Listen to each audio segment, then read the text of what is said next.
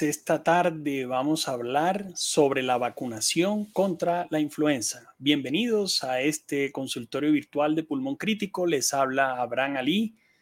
Yo soy tu neumólogo, internista e intensivista para comentar sobre los temas de la salud y la enfermedad respiratoria. Bienvenido en la tarde de hoy para poder discutir sobre esta temática que se me hace supremamente importante porque en general todos preguntan sobre la relación existente entre las diferentes vacunas y como siempre aparece la COVID-19 y en relación con el tema de COVID está disminuyendo en Latinoamérica, esas son eh, buenas noticias, en Colombia viene en un franco descenso en varias ciudades.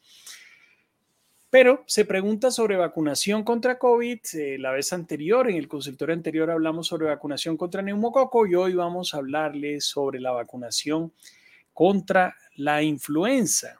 Entonces, voy a compartir con ustedes eh, la pantalla para poder tocar este importante tema en los siguientes, en los siguientes minutos. Entonces, la vacunación contra la influenza requiere primero hacer la aclaración que se relaciona con, a veces con la gripa, pero no es igual a un resfriado común. El hecho de tener influenza significa para muchas personas tengo gripa.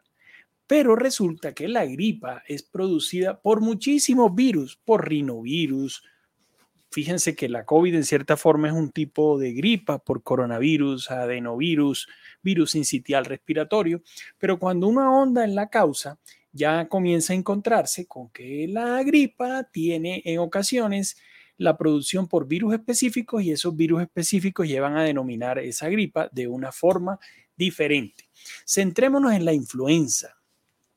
Las vacunas contra los virus A y B, son los dos tipos diferentes de virus de la influenza, se administraron por primera vez en la década del 40. Miren, 1940 apareció la vacuna contra la influenza. En 1947, los investigadores se dieron cuenta que las mutaciones, o sea, las variaciones del virus, hacían que esta vacuna de ese momento ya no sirviera para absolutamente nada, se volvió una vacuna completamente ineficaz, poniendo eso una situación de modificar la vacuna cada año. Entonces, en ese momento se generó el sistema anual que en este momento tenemos. Y esa es una pregunta que también surge con frecuencia. Bueno, ¿qué sucede si yo no me coloco la vacuna de la influenza anual? Pues que no vas a tener protección contra las diferentes cepas, mutaciones que van apareciendo en cada momento. Y eso llevó a que la Organización Mundial de la Salud estableciera un sistema de vigilancia, de vigilancia prácticamente en diversos sitios del mundo, eso se divide en hemisferio norte y hemisferio sur, para poder determinar cuáles son los virus que circulan cada año y con base en esos virus que están circulando se hace la vacuna específica. Por eso en ocasiones demora un poquito más en salir, generalmente en el mes de mayo.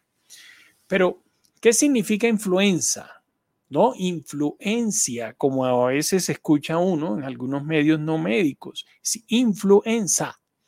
Entonces, la influenza tiene una historia supremamente fuerte relacionada con la gripa española. Estas imágenes que ustedes están viendo son de 1914 a 1918 y miren la necesidad que había, no muy lejano a lo que nos sucede en ocasiones en algunos servicios de urgencia en estos momentos en muchos de nuestros países, en los cuales no hay las suficientes camas hospitalarias para atender la pandemia. Y esta era la pandemia de ese momento, era lo que se llamaba la gripa española, que por cierto no vino de, no venía de España, era eh, producida o inició más bien en unos militares en los Estados Unidos. Ahora, ¿cómo es el contagio de la influenza? Como para tener una idea global, aunque en algún momento estaré con ustedes hablándole específicamente de la enfermedad y no de la vacuna. Se produce exactamente como se produce la COVID. Es un tema de secreciones, de pequeñas gotitas, de migración del virus de la nariz o de la boca, de la tos o de los estornudos al medio ambiente y las personas cercanas se van a contagiar del virus. Bueno, manifestaciones clínicas, malestar general, ese es un síntoma eh, cardinal, importantísimo en la enfermedad, dolor de garganta, fiebre, fiebre, la fiebre acompaña a los pacientes, una fiebre alta, en este caso aquí registra 39.1, rinorrea, estornudos, sensación de obstrucción nasal, dolor de cabeza. Y ahora vamos a mirar cuál es el impacto de la enfermedad. Entonces, generalmente eh, Estados Unidos tiene más datos que nosotros, aunque en Colombia eso venía progresando de un modo importante antes de la pandemia, cuando todo se volvió COVID. Pero en Estados Unidos cerca del 8% de la población contrae cada temporada, o sea, cada año, que va de un rango del 3 al 11%. O sea, es una cantidad enorme de personas las cuales se contagian de este tipo de gripa cada año.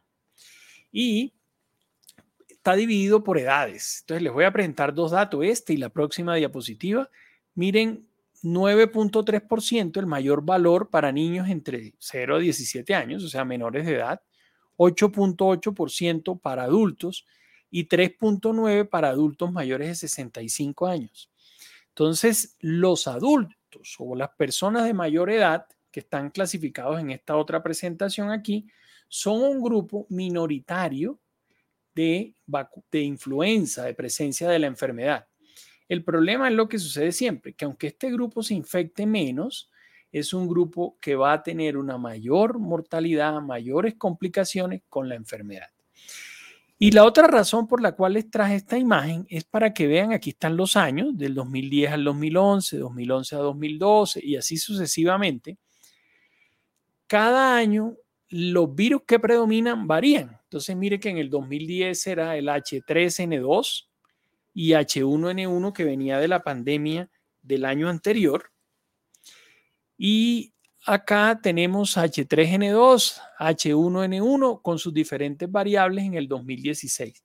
Entonces, los virus no se mantienen estacionarios, van cambiando en su predominio.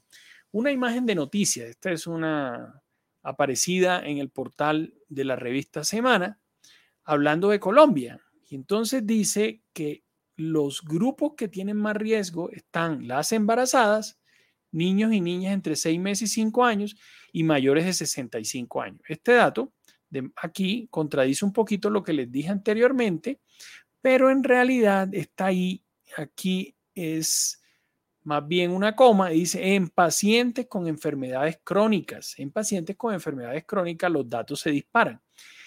Y la parte de estadística colombiana entre marzo del año pasado y enero de este año reportó que 56 por caso de las muertes eh, de neumonía por influenza ocurrieron en personas de 60 a 48 años. Era lo que les comentaba antes. Y personas que se comportan igualito a cómo se comporta el COVID. Hipertensos, diabéticos, con enfermedades cardíacas y respiratorias. Ahora vamos a mirar el tema de la mortalidad. Entonces, en cuanto a la mortalidad, que nos golpea a todos los grupos de salud, aquí les voy a dar esta presentación europea. Los he ido paseando por diferentes datos de, muchos sitios. Y miren que la tasa de letalidad, la tasa de mortalidad en España es de 0,21 por mil afectados. 0,21 por mil, para volverlo porcentaje, termina siendo algo así como 0,021% es para que lo comparen con lo que les voy a decir ahora relacionado con COVID. Entonces uno mira este porcentaje, 0,021%. Mucho menos de 1%, mucho menos de 0,1%.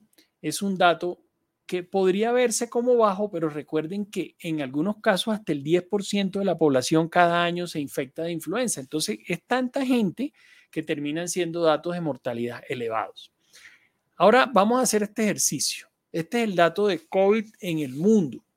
En el mundo se han muerto de COVID 4.125.282 personas y los casos totales están en más de 192 millones. Aquí hay que recordar que mucha de esta información no, de estos casos totales no es cierta, pero también de mortalidades no son ciertas porque puede haber, puede haber subregistro, pacientes que no aparecen con la enfermedad porque la tuvieron, la asumieron y en ningún caso reportaron al sistema de salud.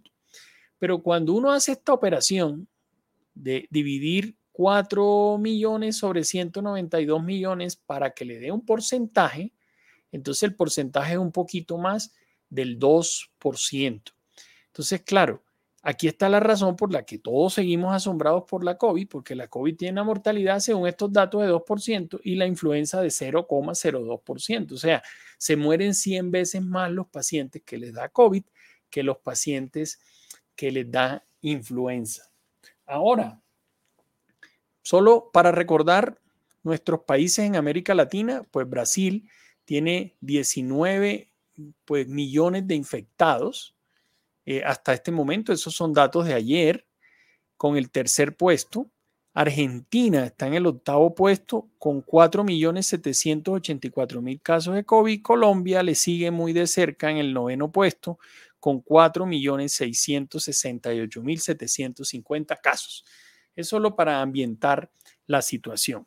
Ahora vamos específicamente al tema de la prevención. Entonces, en el tema de la prevención, pues lo primero, las mismas medidas que se utilizan para COVID. El tapabocas, la distancia social, evitar toserle a los demás y la vacuna contra la influenza. Entonces recuerden, no existe un solo virus de la gripa, eso no es un, un virus exclusivo el que estamos tratando. Recuerden que estamos tratando la influenza A y la influenza B y la influenza A tiene dos grandes que nos afectan, que son H1N1 y H3N2, son tipos de virus, y la cepa B también tiene sus divisiones y a partir de ahí se ramifica. Entonces, cuando hablamos de la vacuna contra la influenza, estamos tratando como si fuera un solo virus, pero en realidad estamos tratando cuatro virus diferentes al mismo tiempo. Ahora, si la vacuna no es eficaz totalmente en 100%, ¿por qué tener una vacuna? Porque la probabilidad de morir, de, tener una enfermedad grave es supremamente alta.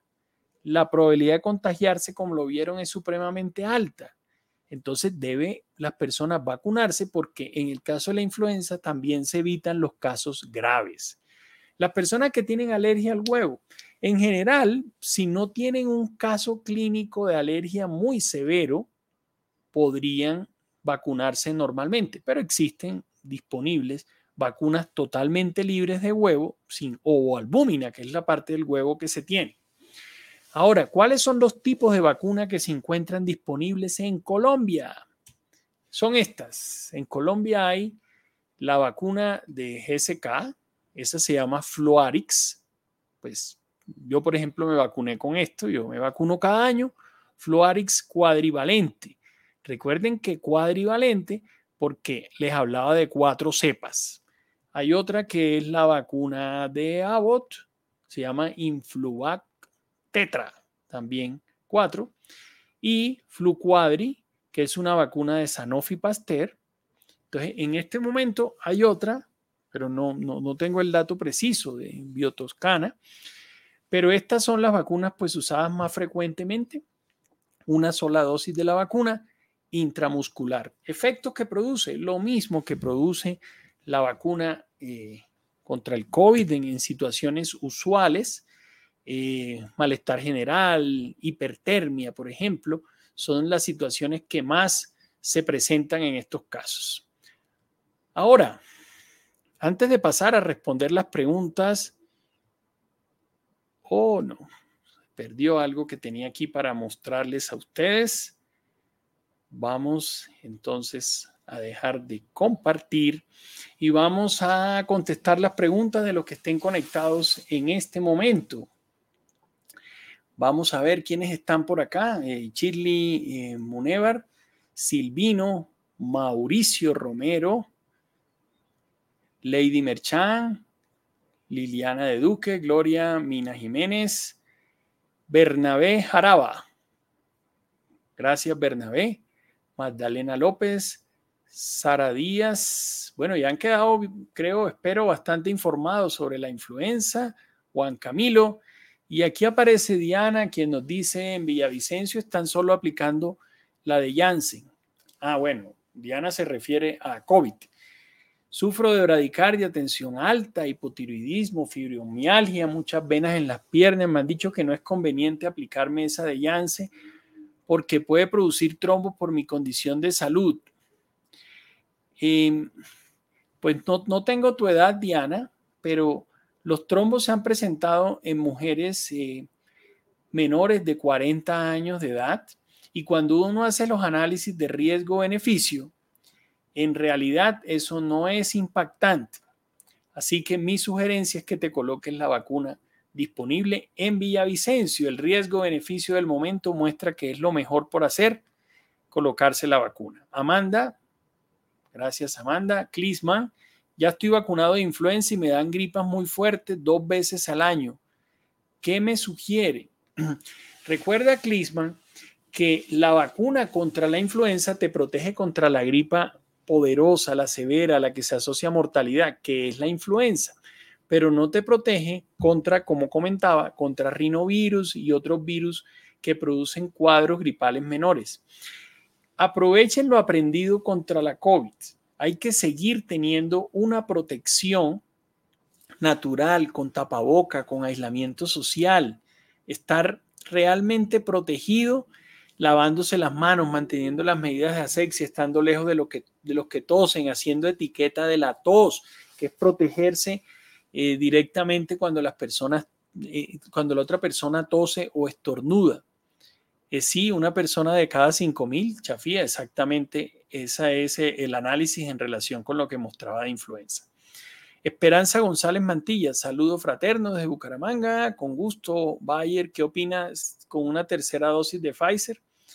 Como lo comenté en el consultorio anterior, no hay una aprobación oficial de ello, pero como no se sabe los niveles de protección a los que vaya a llevar la vacuna o cuánto tiempo durará, será necesario esperar más investigaciones para dar esa respuesta, pero en la forma en la que se está moviendo la situación y lo comentó el director mundial de Pfizer pidiendo la tercera dosis, es probable que sea necesario.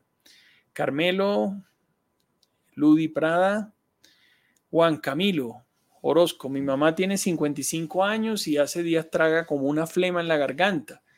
¿Qué podrá hacer? Las flemas vienen de la vía respiratoria alta, vienen de los senos paranasales, vienen de la retrofaringe, cuando se inflama, vienen de más abajo de la laringe por inflamación de la misma, infección o edema producido de otras causas, vienen de la vía respiratoria directamente de los bronquios o vienen producidas por las enfermedades que generan reflujo gastroesofágico. Entonces, Juan Camilo, este es el típico caso que decir algo es adivinar y hay que hacer un análisis específico del sitio posible.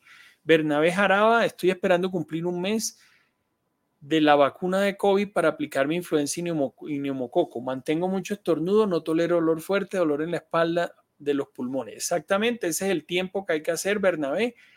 Un, mes de espacio para poderte vacunar. Em, los estornudos generalmente con el dolor de espalda no van directamente relacionados y no creo que el dolor de espalda, eh, que el dolor de espalda sea mejorado con los procesos de vacunación, ni los estornudos, van por lados diferentes. Marco, tú me has preguntado esto de la aspergilosis. Eh, yo te lo respondí por el YouTube de modo privado, te di la respuesta amplia y la vez anterior también te di la misma respuesta.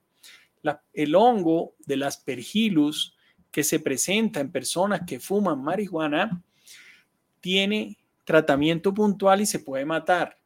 Existen muchos eh, antifúngicos, se llama, que pueden controlar este proceso de los hongos. Pero como saben, no puedo darle una formulación específica por aquí, pero si tú hablas con tu médico, seguramente te dará el tratamiento contra aspergillus que necesitas para poderte curar de ese problema. ¿Cuánto tiempo después de vacunarse de Pfizer tiene que pasar para otras vacunas? Un mes es la respuesta. Barney Cárdenas, Agarni, saludos desde España a la 1 y 16 de la mañana. ¿Por qué estás trasnochando de esa manera? El hábito del sueño es supremamente importante. Bernabé de Capitanejo. Rubén, saludos Rubén. Juan Basante, me hicieron, pregunta, me hicieron un examen de tórax que según dice que me salieron con dos deficiencias. Pequeños granulomas calcificados, eso generalmente no es nada, eso no te da ningún problema, Juan. E hiperinsuflación. Hiperinsuflación, si es otra cosa, eso tienes que estudiarlo con pruebas de función pulmonar para determinar si tienes EPOC, si tienes asma o otra enfermedad obstructiva pulmonar. Entonces, sugerencia, espirometría. Miguelón, Después de la vacuna de COVID, ¿qué tiempo debo esperar para ponerme la influenza y el neumococo? Un mes, un mes entre cada una de ellas. Diana Betancourt, 58 años, vacúnate con Janssen sin problema. Acenis, que cada año se pone la influenza. Eh, no sé, esa sigla la desconozco, Acenis, B5022, B005, no sé. Eh, saludos de Álvaro, de Diana Betancourt después de tanto tiempo la vacuna no me causa efectos. Efectos, o sea, te refieres a que vacunarte muchas veces. Eso ha sido estudiado, en algún momento se habla de vacunación cada dos años y no anual para disminuir la influencia inmunológica sobre la persona, pero en general la indicación en este momento sigue siendo anual. Ruth Muñoz saludando, Univio, mucho gusto, gracias Ruth. Si tengo fibrosis, ¿puedo vacunarme? Siempre les digo lo contrario. Las enfermedades pulmonares hacen que sea prácticamente obligatorio vacunarse. ¿Hasta qué edad? No, no hay edad. Después de los seis años se coloca de modo indefinido. No es como la fiebre amarilla, que después de los 70 años ya no, ya no se coloca. Eh, Zulay, Zulay, Zulay. Me vacuné hace 15 días la primera dosis de Pfizer. Estoy diagnosticada con EPOC. Nunca fumé ni cociné. Tengo esofagitis y reflujo. El día que me vacuné estuve bien. Al segundo día me dio broncoespasmo. Me coloqué el bromuro, la aratadina. Mejoré el malestar. La segunda dosis el 27. Estoy algo nerviosa. Soy hipertensa. Recibo los sartán, glomerulosclerosis. Prednisolona. Hasta ahí veo la pregunta hasta prednisolona alcanzo a leer acá porque recuerden que yo estoy en una aplicación, no directamente ni en Facebook ni en YouTube. Yo estoy por fuera integrando diferentes redes sociales. Como ustedes saben, esto se, se emite al mismo tiempo por YouTube, Facebook y Twitter. Em, la respuesta, Zulay, es que la segunda dosis probablemente te puede dar malestar general, pero pensar que te produjo broncoespasmo, eh, después de 24 horas es improbable, eh, tienes que colocarte la segunda dosis porque no estás vacunada con una dosis ni tienes una protección más o menos. No, no hay protección con la utilización de, eh, de una sola dosis. Algunas personas me escriben en ocasiones, lo digo por lo que veo aquí de Marco. Claro que te contesté, Marco. Claro que te contesté ampliamente y te dije que te había contestado tu pregunta sobre los hongos y la marihuana por diferentes medios. Te lo contesté incluso directamente a tu YouTube de modo privado. Muy bien, Juan Camilo Orozco, gracias. Bueno, ya te contesté esa parte también. Eh, Zenaida Flores, buenas tardes. Una pregunta: ¿por qué una persona que ya le dio COVID al vacunarse de COVID le da reacción como si tuviera COVID? Porque casualmente, como te inyectan partecitas del virus en algún punto de RNA, en otro cadenas de DNA, que es la constitución del virus, el organismo en el momento que lo recibes reacciona en contra de esas moléculas nuevas, de esas partículas nuevas que probablemente ya no las tienes en tu cuerpo porque han disminuido, aunque la, incluso que las personas le haya dado COVID, le disminuyen de modo dramático con el curso del tiempo. Protege más la colocación de vacunas que la, que la enfermedad misma, curiosamente.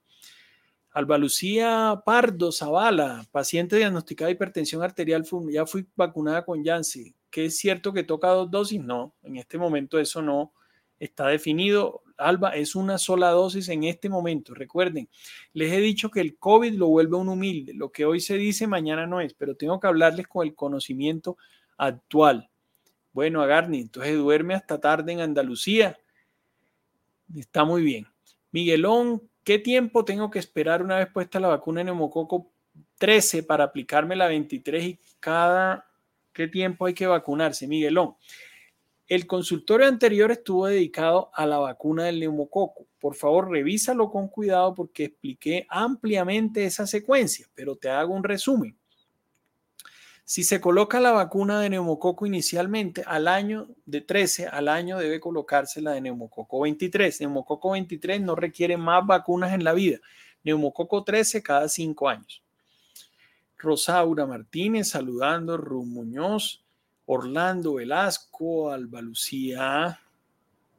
Ya te contesté Alba Lucía, a también, Argemira Méndez. Hoy tuve cita con el internista y reumatólogo y como el neumólogo no me ha visto, me dio tratamiento para la flema. Dice que es EPOC y asma. Bueno, existe la superposición de las dos entidades, pero ese tratamiento que tú estás expresando allí tiene mi oposición absoluta, porque ese tratamiento es la parte primaria del manejo, pero cuando una persona tiene... Eh, mayor severidad de la enfermedad y enfermedades asociadas, debe recibir otro tipo de tratamiento. Entonces es importante, entiendo que fue una orden de reumatología como temporal, esperando que te vean neumología, pero la idea es que te den un manejo diferente. Revisa cuando yo expliqué tratamiento de POC y asma en los otros consultorios, ahí están disponibles en YouTube, tú estás conectada a Gemira por YouTube, ahí los puedes encontrar en el canal Pulmón Crítico. Ariyú, Venezuela, eh, post-COVID, dos meses, sí, recuerdo, sí puedo ponerme esa vacuna. Eh, es mejor esperar cumplir los tres meses, vacunarte contra COVID y después ponerte las otras vacunas en orden de prioridad. Zulay Zambrano, neumococo, ¿cuánto tiempo debo colocarlo? Acabo de contestar esa pregunta. La mejor manera de cuidarse, bello cuerpo, perfecto. Luceli, ¿se puede poner la vacuna para la influencia, no, que no es influencia, es influenza, con Z, influenza. Después la vacuna del COVID, sí, al mes, al mes, Luceli. Con gusto, Beatriz Jiménez desde Cartagena. Se mudó. Tengo flema, ¿será peligroso? No, usualmente secuela del COVID, todavía es tiempo y puedes mejorar más. Estamos llegando al final del consultorio virtual. Voy a contestar las últimas preguntas. Aquí hay una de Ruth Muñoz. ¿Es conveniente si el paciente usa oxígeno todo el tiempo, 24 por 7 y tiene tos, colocarse las vacunas?